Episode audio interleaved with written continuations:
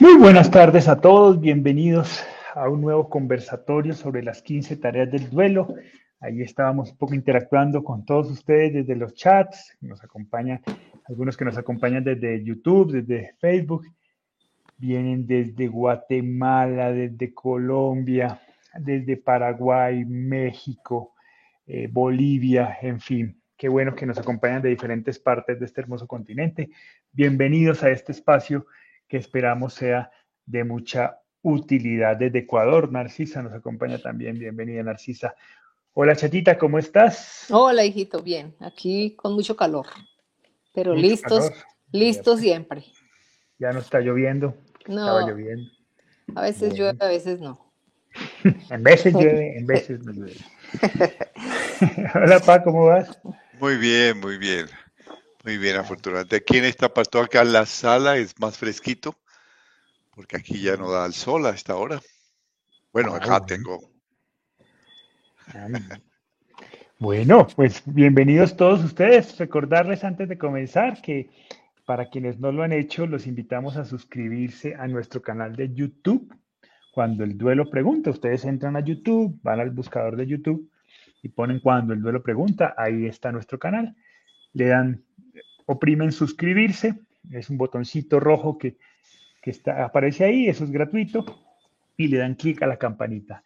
Y ahí pues nosotros podremos estar comunicando permanentemente con ustedes todos los videos y todos los programas que transmitimos todas las semanas para todos ustedes, todos relacionados con el duelo desde diferente, desde diferente punto de vista y desde diferentes sitios. Tenemos un programa desde México, Colombia, Ecuador, en fin, próximamente se estará vinculando a alguien de Puerto Rico y vamos creciendo poco a poco. Y si nos quieren ayudar en YouTube, eh, al finalizar, el, el, video se demora más o menos una horita en subirse. Al finalizar entran a YouTube y abajo pueden hacernos comentarios, preguntas, lo que ustedes quieran comentar sobre el video o sobre cualquier otra cosa. Nosotros estamos ahí pendientes para contestarles. En, la sección de comentarios de los videos, eso siempre aparece abajito del video que se cuelga en YouTube. Eh, y también eh, anunciarles que esta semana arrancamos la promoción de dos nuevas certificaciones. Una en las 15 tareas del duelo para el acompañamiento de procesos del duelo afectivo y efectivo eh, y la otra en el manejo del duelo en niños y adolescentes. Cualquiera que quiera información sobre cualquiera de estas dos certificaciones, pues se contacta con nosotros a través de este chat. Seguramente ahorita en el chat publicaremos un link de, información para que ustedes puedan acceder a esa información. Muy bien, haciendo más, arranquemos entonces con, con, la, con el tema de hoy. El tema de hoy es la decisión de elaborar el duelo. Entonces, Pa, como siempre, podemos arrancar dando contexto. ¿Cómo es eso de que hay que, tomar decisiones para elaborar el duelo? Uno diría que, pues, tengo un duelo, se da por supuesto que ese duelo, pues, eh, supone muchas decisiones, ¿no? ¿Cómo, es, ¿Cómo se come eso de que hay que tomar la decisión para elaborar el duelo? Sí, eh, recordemos en primer lugar que nos referimos a un duelo cuando uno ha, eh, vivido una pérdida significativa eh, de algo, ¿no? Generalmente aquí en este chat pues nos referimos a pérdidas de, personas, de seres queridos. También puede, vivirse la pérdida de un, ser que, que, no ha sido querido para nosotros, pero era importante en la, en la vida, ¿no? Había algo que pendiente que sanar y, se trata de una pérdida significativa que hay que trabajar.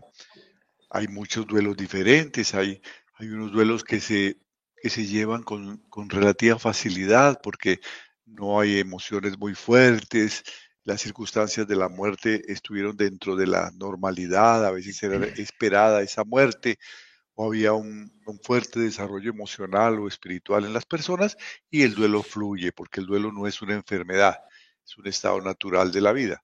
Fluye naturalmente y uno va tomando esas decisiones naturalmente. La misma, el mismo instinto, la, el mismo sentido común le va diciendo lo que tiene que hacer. Tienes que vincularte al trabajo nuevamente, tienes que vincularte a la relación con tu familia, con tu esposa, con tus hijos, tienes que que volver a, fortalecer tu parte espiritual, etcétera, va fluyendo naturalmente. Pero en algunos casos el duelo es muy fuerte y desordena totalmente nuestras emociones y nos cambia, nos cambia completamente. Los japoneses dicen que el cambio es, bueno, no solo los japoneses, pero ellos han trabajado mucho en este sentido. El cambio es inevitable, ¿no? El kai, que llaman ellos, el cambio. Siempre estamos cambiando, como las aguas de un río, que nunca es el mismo. Y, y hay dos posibilidades. Que no hagamos nada en ese cambio, sino que dejemos que ese cambio fluya solito, solito, sin hacer nada. Y entonces cada día seremos peores que antes. seremos más, eh, más temerosos, se nos irán olvidando las poquitas cosas que sabemos, seremos más tontos, porque no hemos hecho nada por mejorar. Y dejamos simplemente que el tiempo pasa. Entonces pasa la juventud, empieza la, edad adulta, la vejez, y vamos deteriorándonos. Ese, ese cambio lo llaman kayaku. Cambio y es, es algo malo, es cambio para desmejorar. Es el cambio natural de la vida cuando no tomamos decisiones, sino que permitimos que los demás tomen decisiones por nosotros, el destino tome decisiones por nosotros, eh, la vida tome decisiones por nosotros. No, sé qué hacer y, y, me quedo ahí atrapado, quejándome, lamentándome de lo que me está pasando. Entonces me deterioro, deterioro mi vida emocional, deterioro mi vida afectiva, deterioro mi vida física porque esas situaciones de estrés tienen efectos en, lo físico, mi vida espiritual. No tomo decisiones, la vida toma decisiones por mí, las circunstancias toman decisiones por mí y no hago frente a eso. Y la otra posición es cuando frente a un cambio drástico que la vida me plantea, como la muerte de un ser querido, como una pérdida significativa, yo asumo las riendas de mi vida, ¿no? Y Platón diría, asumo eh, el mando del coche, ¿no? Soy el cochero, soy el que, la conciencia, el que va en el coche, asumo, tomo conciencia de lo que me está pasando y empiezo a tomar decisiones. Y entonces vuelvo a tomar las riendas de mi vida, empiezo a valorar lo que debo hacer. Al comienzo del duelo estas decisiones también son un poco intuitivas. Necesito hablar, necesito expresar, casi que no las tengo que pensar necesito encontrar a alguien que me diga qué tengo que hacer, necesito buscar ayuda, necesito ir al médico porque toda esta situación que viví de estrés, ¿no? Necesito arreglarme, necesito eh, organizar mi trabajo, ¿no? Necesito eh, eh, volver a mis seres queridos, llamar a mi hermano, llamar a, mi amigo, porque estoy triste, pedir ayuda, quiero escribir, quiero cantar, quiero, quiero decir lo que siento. Van surgiendo como naturalmente. Pero en la medida que el duelo va avanzando, es necesario que vayamos tomando conciencia, que es lo que llamamos en las 15 tareas del duelo, el, llegar al comprender. Y allí son decisiones conscientes, que a veces no son fáciles de tomar. Y la más importante es, estoy viviendo un duelo y tengo que trabajarlo. Estoy viviendo una situación especial en mi vida y eso merece atención.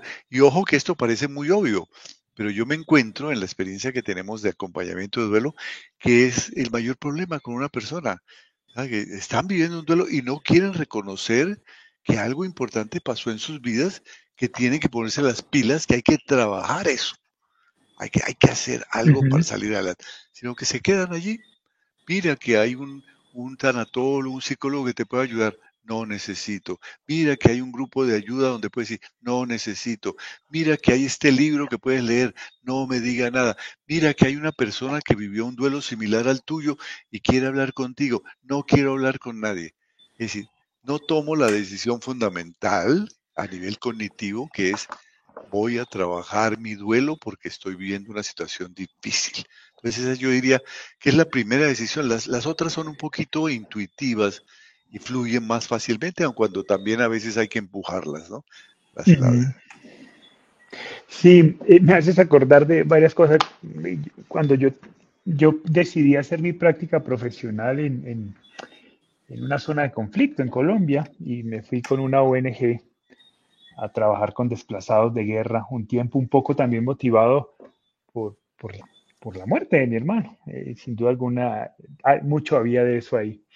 Em, y bueno, era yo muy joven en esa época y em, hubo una época, al, final, como era una experiencia tan, tan difícil y tan dura, eh, comencé a cometer, faltaban como un mes para, terminar la, el voluntariado, comencé a cometer muchos errores y el sacerdote que dirigía la organización me, durante mucho tiempo atrás me estuvo insistiendo, Julián, hace esto, toma decisiones, toma decisiones. Y yo me hice loco. Y entonces un día, como faltando 20 días para que terminara mi voluntariado, me dice, Julián, cuando uno no toma decisiones, la vida toma decisiones por Este, en esta ocasión, yo voy a tomar una decisión por ti te regresas para Bogotá. Y me sacó de la organización. Es así. Eh, los japoneses dicen, cuando, cuando, tú no, cuando tú no haces kaizen, que es tomar decisiones para el bien, la vida te hace kayaku. Toma decisiones para el pase, para el mal. Y a mí nunca se me olvidó eso, porque efectivamente, después tuve, tuve revancha afortunadamente y pude, pude volver a, trabajar en, en eso y creo que creo que pudimos reivindicarnos. Pero así es, cuando uno no toma decisiones, la vida toma decisiones por uno. Chata, mi papá decía que esto de alguna manera se hace de manera intuitiva muchas veces.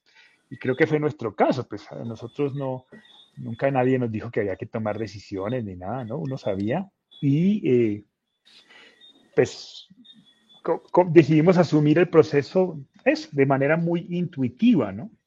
Tú en algún momento de tu proceso de duelo te formulaste el que tenías que tomar decisiones o, que tenías que tomar la decisión de asumir un proceso de duelo? Esa mm. pregunta pasó por tu cabeza. No, pues nunca. Yo, yo ni sabía que existía las tales etapas del duelo en esa época, que eran las cinco etapas del duelo en esa época. Pero yo creo que lo mío fue por puro instinto de conservación ese dolor era tan grande que yo decía, yo tengo que, yo, yo no me puedo dejar morir, yo no puedo salir, quedarme aquí, algo tengo que hacer. Yo creo que en mi frente estaba el SOS, por favor, ayuda, porque, porque era un dolor tan inmenso que, que, había que salir de eso. Eso es como cuando le da el dolor de cabeza a uno, que corre uno a tomarse una aspirina para quitarse el dolor. Entonces, yo pienso que, que, eso fue lo que me, me, movió a mí a tomar esas decisiones rápidas y con la necesidad de, de, salir del dolor rápido fueron tomándose seguiditas, gracias a Dios. Yo creo que eso fue milagro de Dios y ayuda de Dios, poner, iluminarme que tenía que salir a hacer todas esas cosas rápido. Y siempre, y siempre lo hice, siempre hice las cosas rápido. Yo decía, ya tenemos que llegar al apartamento, ya tengo que arreglar el cuarto de Alejandro así me muera, ya tengo que ver los videos de él así me muera. Todo lo hice así, pero, pero yo creo que eso fue puro instinto de conservación. Y, también, también, hace parte como de tu personalidad, ¿no? La chata es bien, bien acelerada y eso hay que hacerlo. Es que hay que hacer las cosas tres horas antes al aeropuerto, entonces llega cinco horas antes al aeropuerto. Es así, así es. Eh, así pero, es. Pero, pero más allá de, lo acelerado, que digamos había algo en tu personalidad que te ayudaba a tomar decisiones, pues la otra es identificar qué decisiones tomar, ¿no? esa decisión de arreglar el cuarto de mi hermano, esa decisión de tomar decisiones sobre las cosas de mi hermano, esa decisión de regresar a trabajar y buscar otro espacio, eh, eso, eso yo creo que fue muy, muy intuitivo inicialmente, ¿no? Muy movida también por el dolor y el deseo de sentirse bien, ¿no? Eh, Dinora Fonseca dice, yo tengo 10 meses que perdí a mi mamá y sigo con un dolor tremendo, de hecho estoy medicada. Y entonces pregunta, ¿el duelo tiene fecha para que termine? Esa, la respuesta a esa pregunta, Pa, ¿tendrá algo que ver con el tema de hoy? Eh, claro, definitivamente no conocemos detalles de, lo que está viviendo Dinora y, cualquier cosa que digamos puede ser atrevida y podemos cometer grandes errores. No, eh, no sé por qué razón estás medicada, porque realmente pues el duelo no es una enfermedad, no requiere medicación, eh, no hay para qué medicarse, pero no sé si tengas alguna, alguna dolencia o el médico haya visto alguna necesidad. Y, el, médico haya visto la necesidad de, medicarte, ¿sí, no? Y entonces no, podemos atrevernos a hablar nada sobre eso. Pero si te ha medicado porque él piensa que con esas drogas, con esa medicina, te va a ayudar en tu duelo. Ojo, a ver, ¿por qué? A ver, tal vez le dijiste que, que no dormías, y entonces te medicó, le dijiste que tenías mucha, mucha tristeza, y entonces te da antidepresivos, le dijiste que tenías ansiedad, te da ansiolítico, no sé, estoy haciendo especulaciones. Y resulta que todo eso son eh, experiencias normales dentro del duelo que no se manejan con medicación. Pero vuelvo y repito, no conocemos tu, caso, eh, tu situación de salud y puede que eh, es el médico quien ya dice caí en depresión y la ansiedad no la podía controlar. Bueno, eh, si te diagnosticaron una depresión clínica, que es también no es frecuente en el duelo. Lo que pasa es que en el duelo se da una tristeza profunda que se puede confundir con la depresión, ¿no? Y se da ciertos estados, eh, eh, más, momentos de pánico que, estados de ansiedad, porque la ansiedad ya es también un, estado patológico que se maneja, que, también se puede manejar sin medicamentos, depende del tipo de ansiedad, ¿no? Pero si fue diagnosticado por un especialista, por un psiquiatra, por un médico especialista la depresión y la ansiedad, bueno, pues hay que manejar eso, ¿no? Y, y lo más pronto posible, ojalá pueda salir adelante y te puedan ir disminuyendo esa medicación poquito a poco para que te puedas hacer cargo de tu duelo. Porque el duelo hay que trabajarlo. ¿Cuánto dura el duelo? Pues depende si, si, lo trabajamos o no lo trabajamos. Depende si tomamos decisiones o, o, vamos a esperar que a través de una medicación o a través del tiempo todo se sane. El tiempo ayuda si trabajamos en ese tiempo.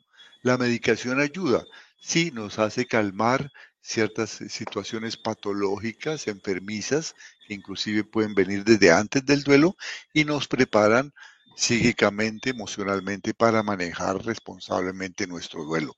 Pero ni la medicación ni el tiempo por sí mismos son los responsables. Entonces, inmediatamente tú empieces a asumir tu duelo y a decir, ya basta, no puedo quedarme en esto, pero voy a buscar ayuda. ¿Qué, tengo que hacer? Y entonces busques, ¿qué tareas tengo que hacer? Tengo que expresarme, tengo que contar esto, tengo que buscar gente que, que, me ame, que me entienda, que, que, me escuche, a quien le pueda abrir mi corazón, ¿no? Eh, tengo, que, tengo que cuidarme también eh, en la parte mental, tengo que leer, informarme sobre el duelo, eh, asistir a, a, grupos de chat para saber todo esto, que, cómo se maneja, ¿no? Tengo que buscar otras personas que hayan vivido duelos para ver qué están haciendo y aprender de ellos. Tengo que aprender a hablar más proactivamente, a decir, yo no voy a estar toda la vida enferma, ya les di tiempo a mi enfermedad, pero estoy trabajando y voy a salir adelante y voy a salir eh, por mi propio esfuerzo y vas tomando, porque el lenguaje es muy fuerte y lo que uno se dice es muy fuerte. Uno dice, no, estoy muy mal, muy mal, muy mal y cada vez es peor. Pues así será porque esa es la antidroga. ¿no? puedo estar tomando medicamentos, pero yo mismo me convenzo de que, de que nada me sirve, que estoy peor cada día. Entonces, hay un tiempo para eso. Vuelvo y repito, tendríamos que conocer exactamente la certeza de, esa de ese eh, diagnóstico que te hicieron.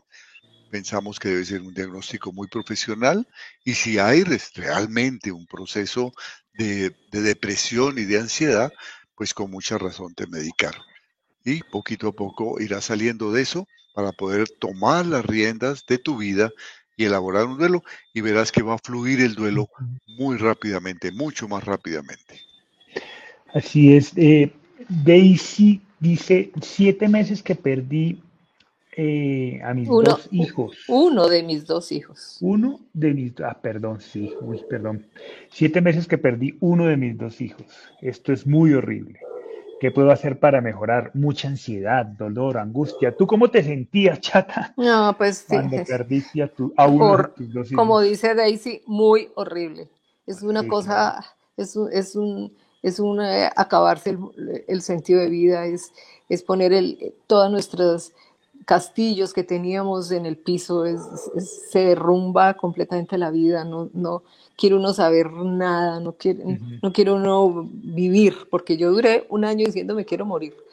Y, tenías ansiedad, dolor, angustia. Mm, no, ansiedad no tenía, eh, dolor sí, tanto físico como, como espiritual, era un dolor en el alma y en el cuerpo.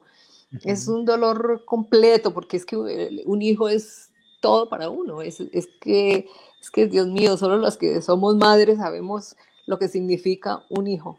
Entonces, eh, eso es, eso es un, acabarse el mundo. Entonces, eh, es horrible, pero precisamente porque es horrible, hay que tomar decisiones para empezar a sanar, porque como la vida no se termina para uno, como uno no se muere cuando, porque cuando se quiere morir, sino cuando nos toque, entonces hay que continuar la vida y de la mejor forma posible y hay que empezar a tomar esas grandes decisiones para salir de ese dolor horrible. Mm, ¿Qué, ¿Qué, decisiones así te ayudaron, chatita, cuando te sentías muy triste, por ejemplo? ¿Qué, decisión tomabas en esos momentos en que te agobiaba la tristeza y el dolor? Bueno, cuando... cuando... Te servía cuando me sentía morir, pues bueno, yo cogía mi rosario y empezaba a rezar el rosario para pasar ese, ese momento amargo. Pero a la vez yo iba tomando decisiones, yo iba haciendo las cosas. Por ejemplo, a los dos meses de, de haber muerto Alejandro, yo dije, no puedo quedarme aquí encerrada en estas cuatro paredes, ya todos, tú estudiando, Hugo trabajando, y yo en la casa no podía quedarme allí encerrada. Entonces fue cuando llamé a mi anterior jefe y le dije, necesito trabajar así me toque irme a Cali sola como sea, pero yo tengo que empezar a trabajar porque, porque yo tengo que hacer algo, yo no me puedo quedar aquí mm, llorando y muriéndome. Entonces necesito empezar a trabajar, así sea que fuera llorando, a la vez iba trabajando y a la vez iba haciendo las cosas. Entonces, es una cantidad de decisiones importantísimas para, para salir de ese dolor en ese momento. Sí, y en medio de esas actividades uno puede expresar lo que está sintiendo. Porque cuando está trabajando tiene compañeros de trabajo, de clientes, personas con quienes puede hablar de lo de uno, ¿no es cierto? No aislarse, decir lo que está sintiendo. Si quedas en la casa y entonces empiezas a rumiar el dolor. Pero cuando sales a trabajar o decides estudiar algo, ¿no? Eh, quiero estudiar, entonces encuentras compañeros de estudio, ¿no? Eh, ahora me decía recientemente una, una, paciente con la que estaba hablando, ¿no? Que quiere, quiere, quiere salir, eh, toda la vida quiere aprender a bailar y quiere ir a aprender a bailar, pero le parece que, no es momento. Pero le dice, ¿lo quieres hacer? Hazlo. Vas a encontrar nuevas relaciones, personas con quienes hablar de lo tuyo, nuevos, nuevos amigos. Necesitas amigos, ¿no? Y si te gusta eso, lo vas a hacer. Eh, si vas a pintar, eh, vas a un, a un, taller donde te van a enseñar a pintar, vas a encontrar personas que están en eso mismo, lo que te gusta y vas a compartir, ¿no? O un taller de escritura o de, o de, o de teatro, eh, escribir, expresar, expresar, buscar espacios para expresar a través del trabajo, a través del deporte. Las personas que tienen un deporte vuelvan a su deporte, hablen con sus compañeros de deporte, ¿no? Pueden expresar en los descansos, ¿Llorar en los descansos? Claro que sí. ¿Estás triste? Claro que sí. Y estamos en el, en el intermedio de un partido, ¿no? Expresar. Eso nos va dando equilibrio. Pero si nos quedamos en la casa solitos, solitos, sufriendo, sufriendo, aislándonos, pues no tomamos decisiones. Las primeras decisiones son para abrir espacios y tiempos de expresión. Expresar es la palabra más importante. ¿Cómo expreso mi dolor? ¿A través de qué? A través de la palabra, a través del llanto, a través del grito, a través del reclamo, a través del, de escribir, a través de hacer un poema, a través de cantar, a través de bailar, a través de pintar, a través de hacer cerámica, a través de, de trabajar en el jardín, a través de hacer mi deporte, a través de, bueno, buscar, expresar, expresar, expresar, expresar. Así es, en, cada persona es diferente. El tema es que haya movimiento al respecto, ¿no? Eh, estoy viendo, estoy, viendo muchas, muchas eh, cosas que dice, que dice la gente en, sus casos. Ah, igual a mí me da mucha, mucha esperanza y mucha alegría eh, que en estos espacios, pues qué bueno que estén aquí, pero no es porque estén aquí, sino porque el que estén aquí da a entender que comenzamos a tomar decisiones. Cuando yo decido, hay un conversatorio que, que van a hablar sobre las decisiones en el duelo.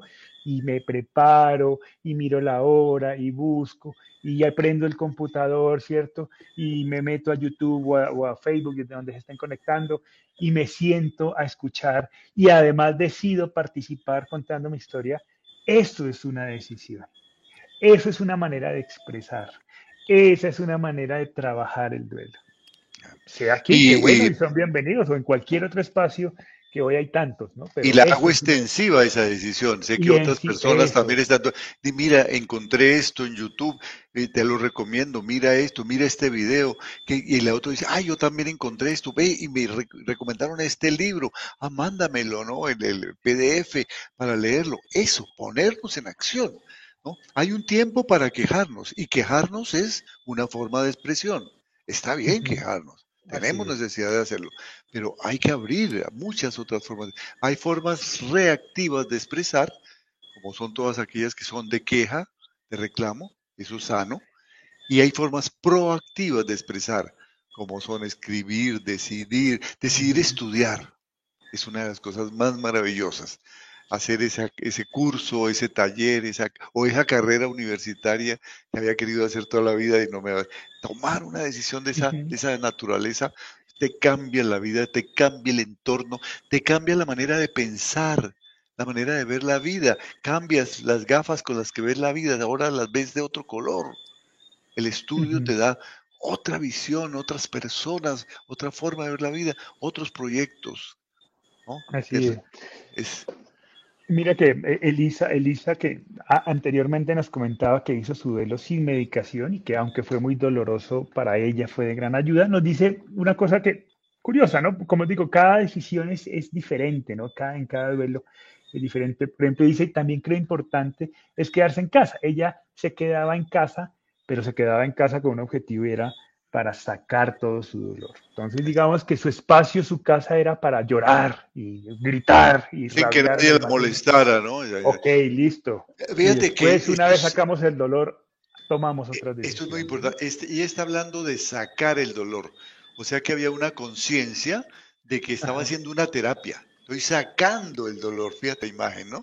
Eh, ella no dice, yo me quedaba en casa para rumiar mi dolor, para, para darle más dolor a mi dolor para aplastarme de dolor, no, para sacar mi dolor, para expresarlo, sacarlo de aquí, que me atraviesa el corazón acá, sacarlo, sacarlo. Estaba consciente de que estaba haciendo una terapia. Uno puede llorar por desesperación o puede llorar porque estoy consciente de que el llanto me ayuda a expresar una emoción que tengo atravesada.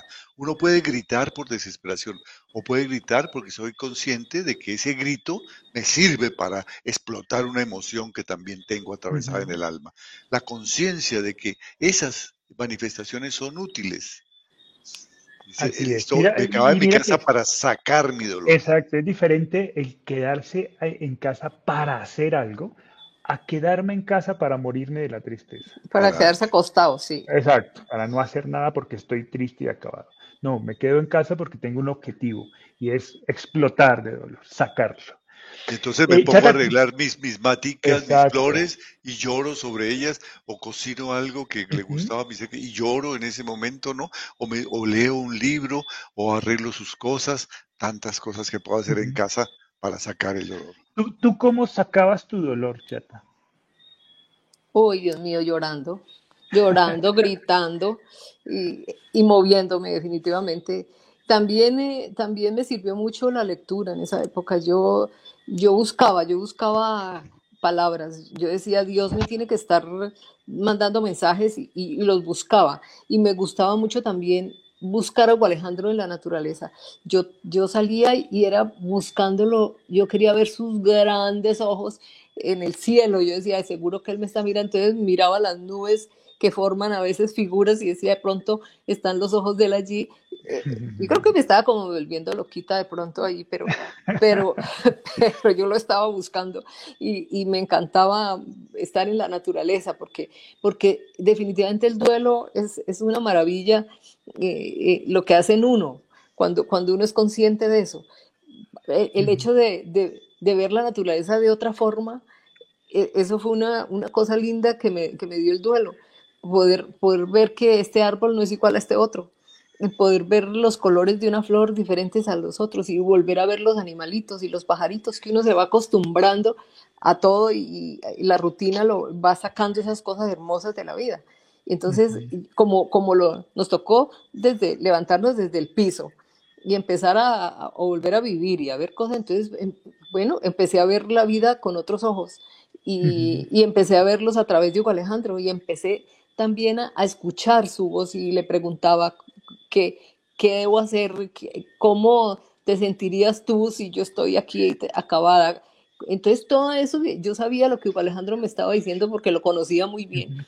Y entonces, por ejemplo, vestirme de negro ni riesgos. Yo sé que Hugo Alejandro debía estar dando de contra el mundo diciendo qué pasa mi mamá vestida de negro.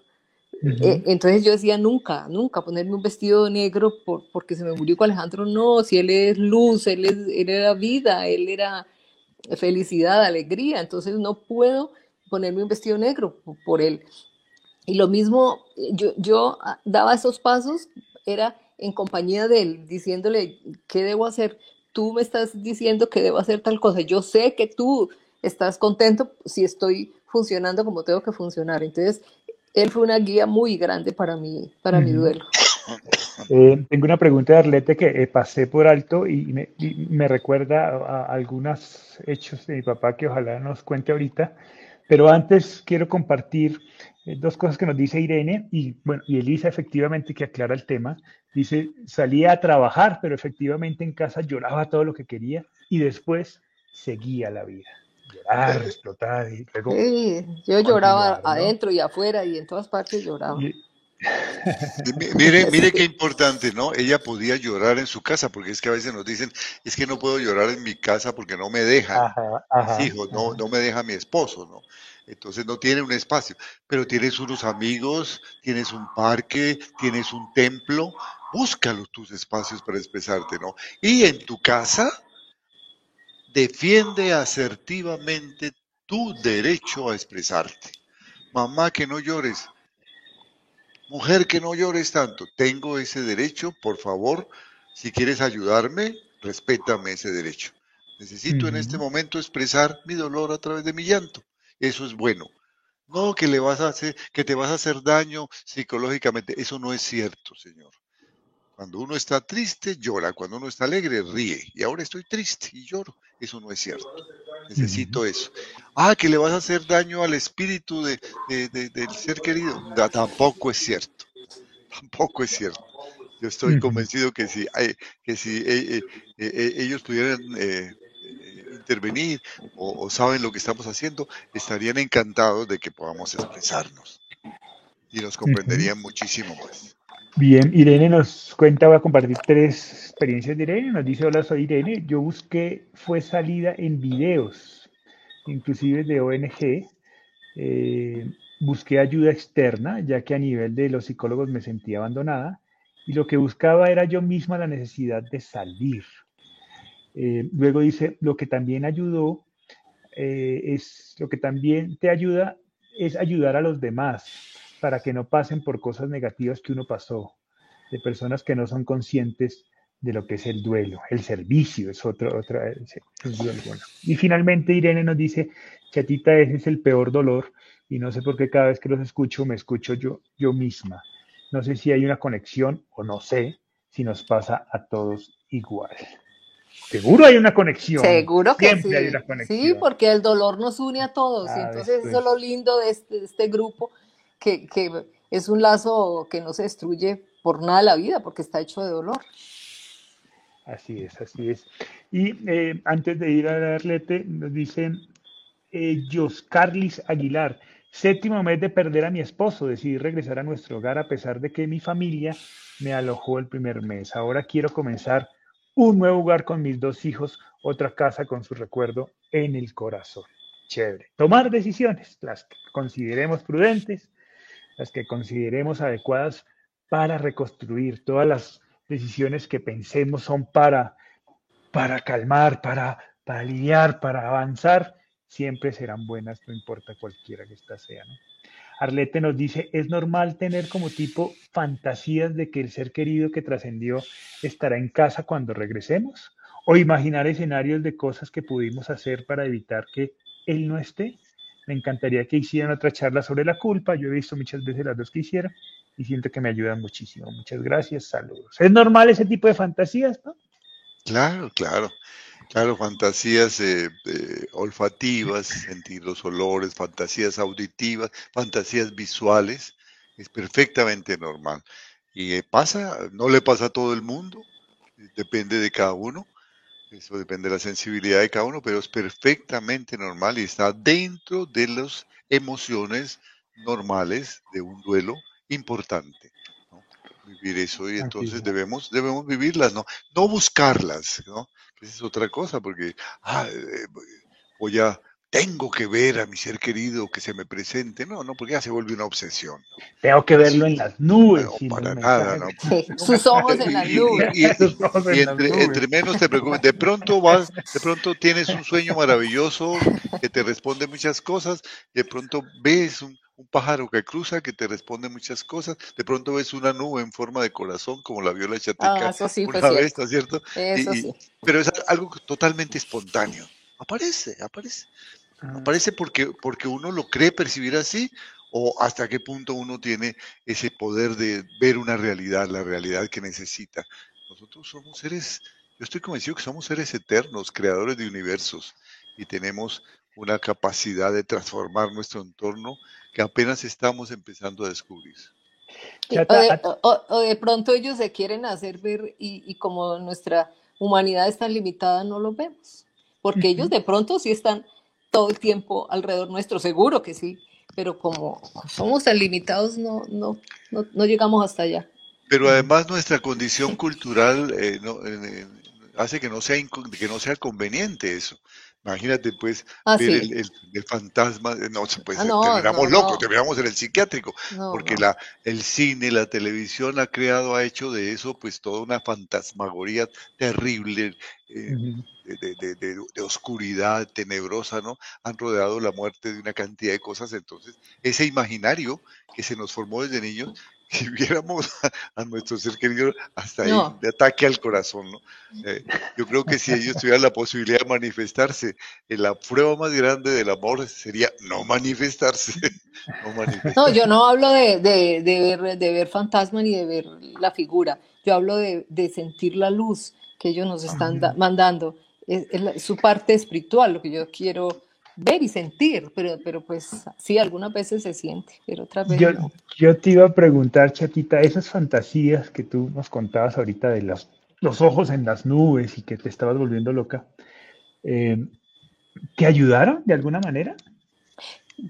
Pues, pues sí, porque es lo que uno quiere, uno quiere. Yo, por ejemplo, nos fuimos a San Andrés después desesperados que nos invitaron allá unos amigos a, como para distraernos y todo, y yo qué hacía, sentarme a la orilla del mar a ver el, el infinito, a ver allá al fondo, a ver si lo encontraba allá.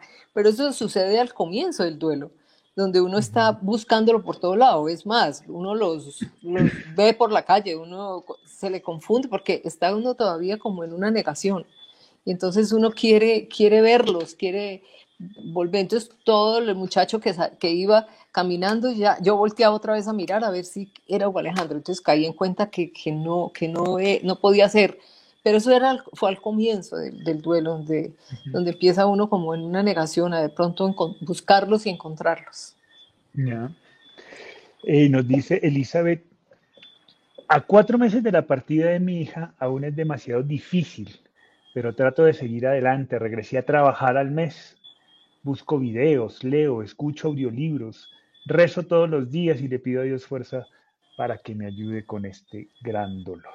Pues vas por buen camino, pero es que cuatro meses son cuatro meses, Dios mío bendito. Es muy poquito tiempo. ¿Tú, decidiste regresar a trabajar a cuántos meses? A los dos meses, porque yo dije aquí me voy a enloquecer encerrada y yo necesito irme. Y me fui a trabajar y, cogí mi maleta solita y me, y, eché en la maleta la, foto de Alejandro y, la imagen de la Virgen y le dije, me voy con ustedes dos, y, pero yo tengo que hacer algo, yo no puedo quedarme aquí, yo tengo, yo, por Dios, esto tiene que cambiar.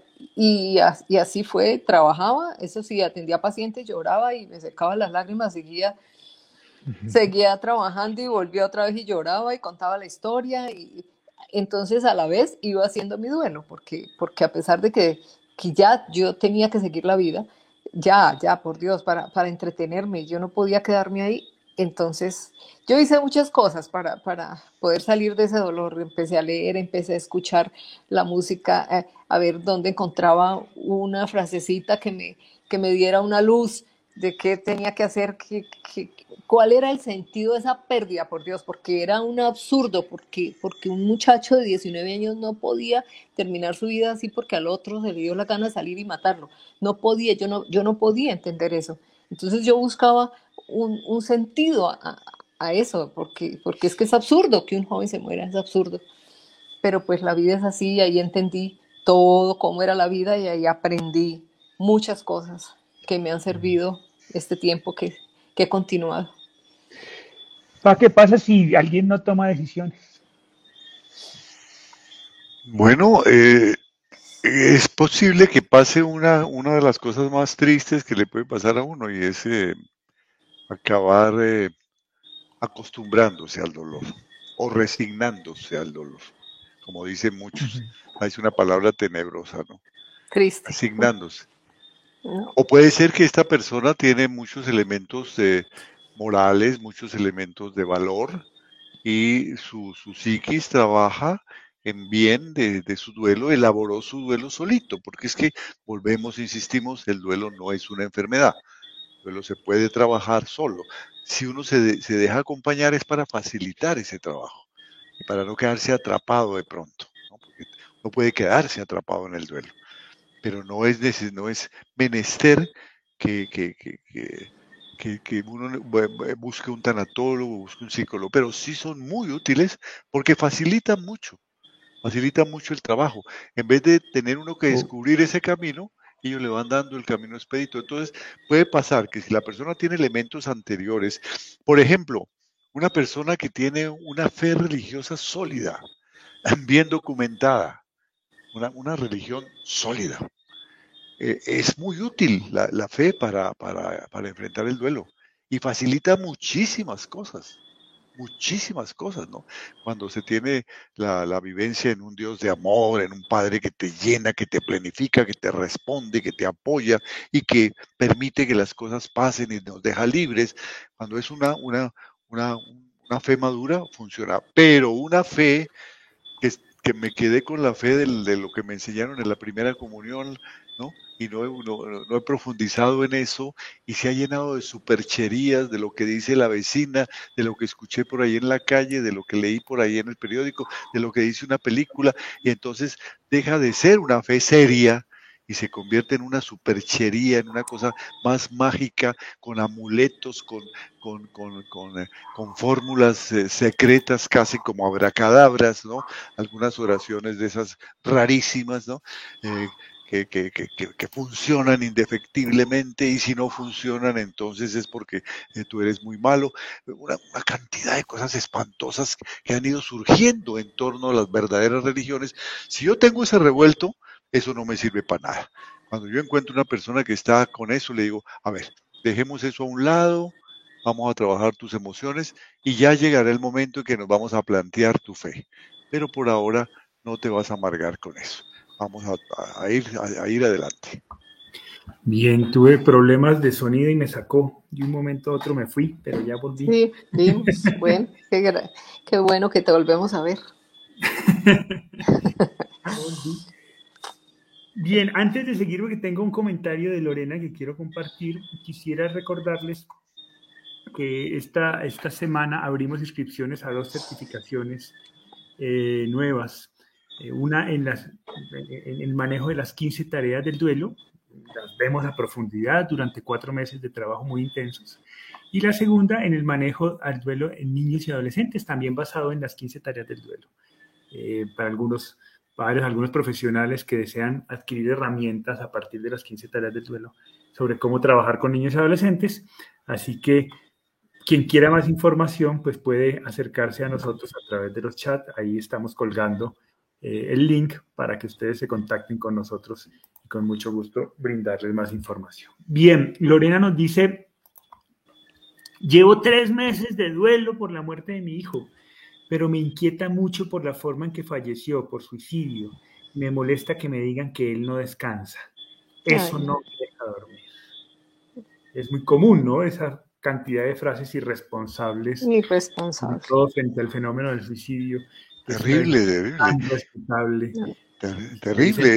Esa, parte cultural es más dañina que el hecho mismo del suicidio, porque después de que un, familiar toma la decisión de quitarse la vida, todas las personas que están en relación con él, los amigos y familiares, decimos que son sobrevivientes de suicidio, porque han vivido un trauma muy fuerte. Y entonces necesitan elaborar eso. Y una de las cosas que tienen que elaborar es todos esos mitos. Sacarse de la cabeza todas esas, es lo mismo, hay casi, eh, y a veces inventado por esas pseudo religiones que dicen que, no hay descanso, ¿no? Absurdo. tenemos que decirlo, pero eh, hasta finales del siglo pasado, la religión católica cometió esa grandísima equivocación de, decir que el suicidio era un pecado mortal, entonces los suicidas eh, no tenían cielo. Afortunadamente corrigieron el asunto y ya no se habla de eso.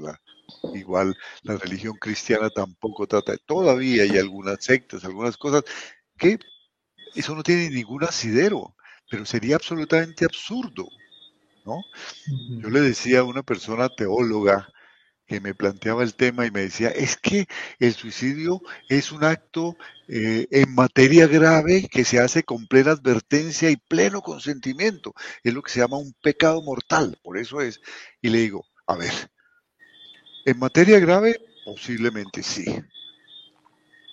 Se puede discutir el asunto, pero sí, quitarse la vida es una, es una materia delicada, grave.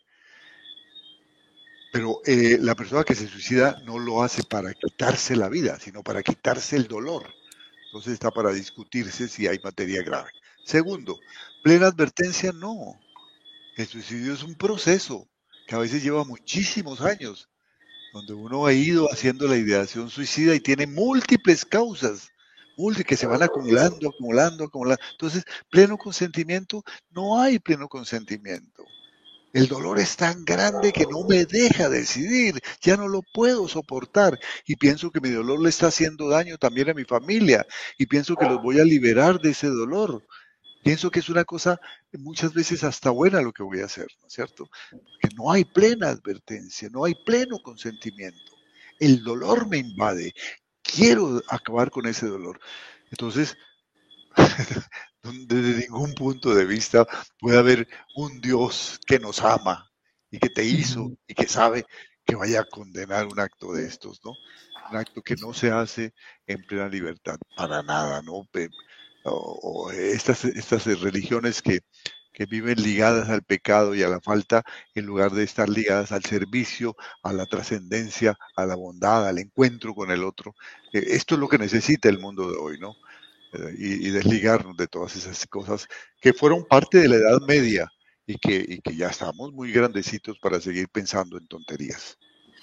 Así es. Eh, Elisa nos dice, Lorena mi, eh, Lorena, mi hija, también trascendió por suicidio y es interesante, a mi punto de vista, el ver que la religión la hizo el hombre. Dios es amor. Así es. desde su muy profunda convicción espiritual. Y Claudia Cardona nos dice, en este proceso hay días que nos levantamos con ganas de seguir adelante y continuar. Y hay otros días en los que no queremos seguir. A mí me gusta mucho la imagen de la montaña rusa de la que tú hablas, para que quisiera un poco que la, la, repitieras para explicar es eso que nos cuenta Claudia, ¿no? Ese eh, levantarse bien un día y levantarse triste el día siguiente, que a veces asusta porque cuando lo levantamos bien, pues nos motivamos y decimos, esto va a pasar, esto vamos a salir adelante, pero resulta que al día siguiente estamos otra vez tristes y la frustración es muy grande a veces. Sí, todo proceso, todo proceso de cambio es un proceso oscilante. Estamos aprendiendo algo, estamos aprendiendo eh, a, a bailar o a cantar y hay días en que nos levantamos y cantamos como Caruso y todo nos sale bien y afinadísimos y todo. Y al otro día no funciona nada, ¿no es cierto? Eh, estamos aprendiendo a pintar y hay días que, que, estamos inspirados y luego al otro día no nos sale nada. Y luego al día siguiente damos un salto, ¿no? Quienes han aprendido a, montar en bicicleta o, en, o a patinar saben que esto es así. Ensaya uno, ensaya uno, se cae y de pronto hace un solito y puede ir media cuadra, ya aprendí, y al otro día vuelve y coge la bicicleta y se va para el piso, ¿no? Y es así, es una montaña rusa. Todo cambio en el ser humano es una montaña rusa. La relación con una persona es una montaña rusa. Hay momentos estamos bien, estamos... todo momento de crecimiento es eso. Eh, eh, el manejo de una enfermedad es una montaña rusa el estado de ánimo, ¿no? Así, tiempo se hablaba mucho del biorritmo, ya eso está un poco en desuso en la psicología. El biorritmo, a veces estamos arriba, a veces estamos abajo. ¿Por qué? Porque nosotros somos el producto del juego de una serie de eh, aspectos biológicos, hormonales, algunos orientados a producir el placer o a producir descanso, a producir sentido de la vida, ¿no es cierto? Serotonina, dopaminas, y otros como el cortisol eh, generan estrés generan tensión, generan que nos dispongamos a defendernos. Y, las dos cosas son necesarias. Entonces, de acuerdo con las cosas que estamos viviendo, se puede manifestar cortisol, se puede manifestar dopamina, serotonina, y a veces estamos arriba y abajo. Eso es parte de nuestra vida, lo normal. Y en un duelo, pues esto se vuelve un caos, porque no sabemos qué pensar ni qué hacer. Y entonces en un momento queremos trabajar. Entonces, esa montaña rusa es muy lógica. Y me gusta mucho la imagen porque una montaña rusa funciona por gravedad. Entonces comienza en un punto muy alto y baja, Y luego vuelve a subir, pero nunca llega a subir al punto anterior. No, no llega, no alcanza porque, porque es un problema de gasto de energía. Ese, ese inicial no se llega. Se puede llegar y vuelve y baja, ¿no? Y cada vez hasta que se aplana. Eso es el proceso de duelo. Hoy me siento muy bien, con ganas, y luego algo me recuerda, una foto, una canción, un paisaje, una llamada, me lo recuerda, y hoy me sentí otra vez mal, ¿no? Y luego una llamada, entré a YouTube para ver el conversatorio, tengo las pilas arriba y arranco muy bien, ¿no? Pero luego eh, vi una carta que él me, había escrito recientemente, eh, su fotografía, y, se me vienen las pilas, o viene una fecha. Entonces, eso es, eso es. Y eso lo conoce muy bien la psicología. y la terapia cognitiva conductual maneja esos momentos, los momentos que decimos que nos orientamos a la pérdida y los momentos que nos orientamos a la elaboración. Hay momentos que queremos trabajar, queremos tomar decisiones y hay momentos en que nos queremos morir y eso forma parte. No hay que desalentarse, sino en esos momentos en que nos queremos morir, voy a expresar lo que estoy sintiendo. Voy a llamar a alguien que quiera para contarle, estoy triste, quiero llorar contigo, acompáñame, quiero, ayúdame a eso. Exprésate en ese momento. Y en los momentos en que me sienta bien, con pilas, voy a aprender sobre el duelo voy a hablar sobre este tema, voy a escribir sobre cómo me siento, sobre mis propósitos, sobre el hecho de que voy a salir adelante, me tengo a mí mismo, tengo a mi familia, mi trabajo, mis hijos, entonces voy a aprovechar eso. Y mañana otra vez voy a llorar, voy a ir al templo si soy creyente, o voy a salir al campo, voy a ir a hacer un deporte, o voy a ir a una montaña a gritar. y manejamos esto como una cosa normal, pero, pero, pero esto no es hasta que llega un momento en que se trasciende el duelo y cada día te sientes mejor y sientes que todo tuvo un sentido, que esa experiencia te enseñó muchísimas cosas, que te abrió el corazón a los demás, que se amplió tu conciencia, que ahora ves el mundo con ojos diferentes, quieres servir a los demás, quieres estar ahí en la vida del otro. Entonces, se llega a eso, ¿no? Eso sigue siendo oscilante, pero, pero, pero, pero bueno, porque a veces uno está con vocación de servicio, pero, pero siente pereza, ¿no? Ay, qué día hoy, está haciendo frío, pero hay que ir a la reunión. Igual, sigue oscilando, ¿no? De todas maneras va, decide ir ya. De hecho, ese movimiento lo que, lo que está implicando es que estás tomando decisiones, ¿no? Es que te estás moviendo. Si no te estuvieras moviendo, pues uno se sentiría igual siempre. Pero como uno se mueve, uno... Que es la, que es la depresión profunda la depresión profunda es eso, entregarme, al, acostarme, no me muevo. O morirse, el muerto no se mueve, ahí no hay nada. ya estás muerto. Pero mientras estamos vivos y conscientes de eso, hay esa oscilación. Claudia Elvia dice, Lorena, no hagas caso de ello, mi padre se suicidó y estoy convencida que vive en el cielo. Dice, Claudia, le dice a Lorena.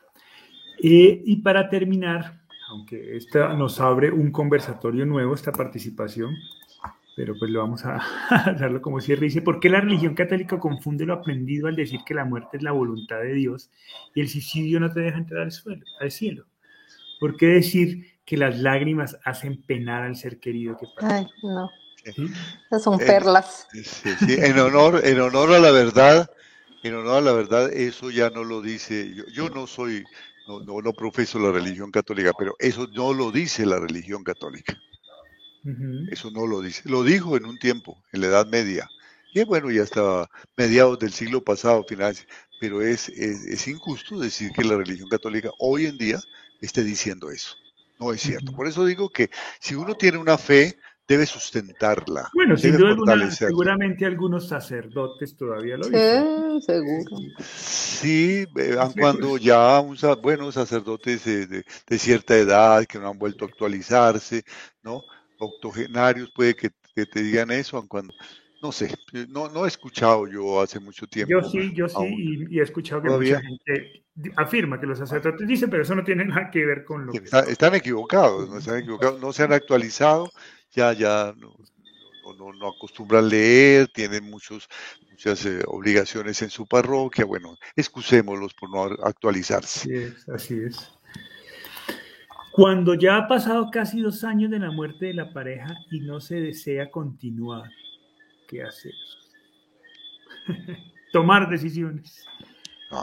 Continuar, tomar la decisión de continuar. Esto, esto, esto no se puede quedar en un, en un deseo, porque es que si nosotros viviéramos de deseos, pues haríamos bestialidades. Los deseos no siempre son el mejor consejo. Nosotros vivimos de decisiones y a veces de contrariar nuestros deseos. Y la formación de la voluntad, que es lo que le da sentido a la vida, es justamente contrariar muchos de nuestros deseos. No porque sean dañinos los deseos, sino porque quiero formar mi voluntad. Entonces no lo voy a hacer. Puede que sea una maravilla esto, pero no lo voy a hacer porque quiero fortalecer un poco mi voluntad.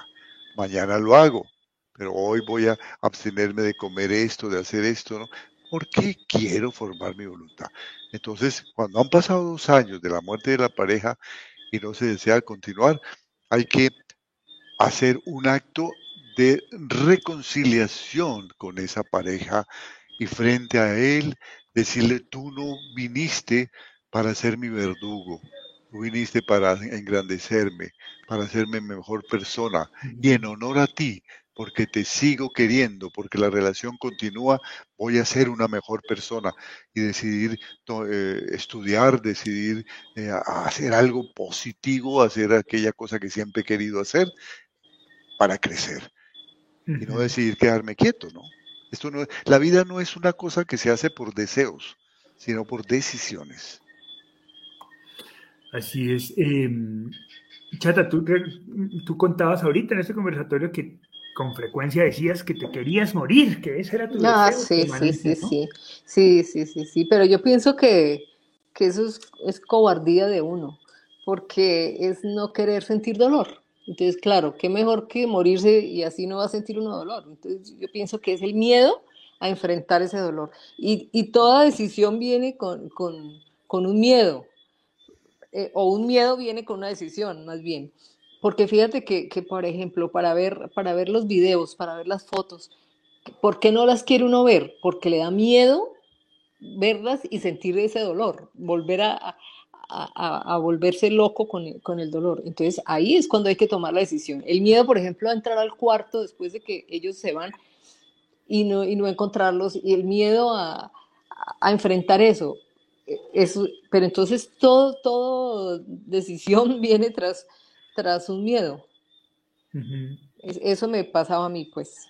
Así es, así Yo creo que eh, yo quisiera, yo, yo, quisiera que pusieran la participación de Irene de Jesús para, para, terminar, porque es muy importante. Papá, es especial cuando yo ya voy a cerrar. no, pero es que veo unas participaciones que son claves, ¿no es cierto? Sí, claro, claro. Bien, Irene dice, soy católica no practicante por frases como no llores, si no, no descansa, o como critican a los, o como critican a los suicidas. Es por eso que creo en ser espiritual, no en la, no en la religión. Tal vez es un error. Yo estoy de acuerdo. Irene, yo te digo, lo importante es tu, tu, tu espiritualidad. La religión lo que hace es orientar esa espiritualidad. Pero si no estás en una religión vinculante que te dé fortalezca, sigue creando tu espiritualidad. Eso es lo más importante. ¿Por qué nacieron las religiones? Para explicar dos cosas. El sentido del dolor y el sentido de la muerte. Y si las personas de tu religión que te rodean no son capaces de acompañarte en eso, pues estás perdiendo el tiempo.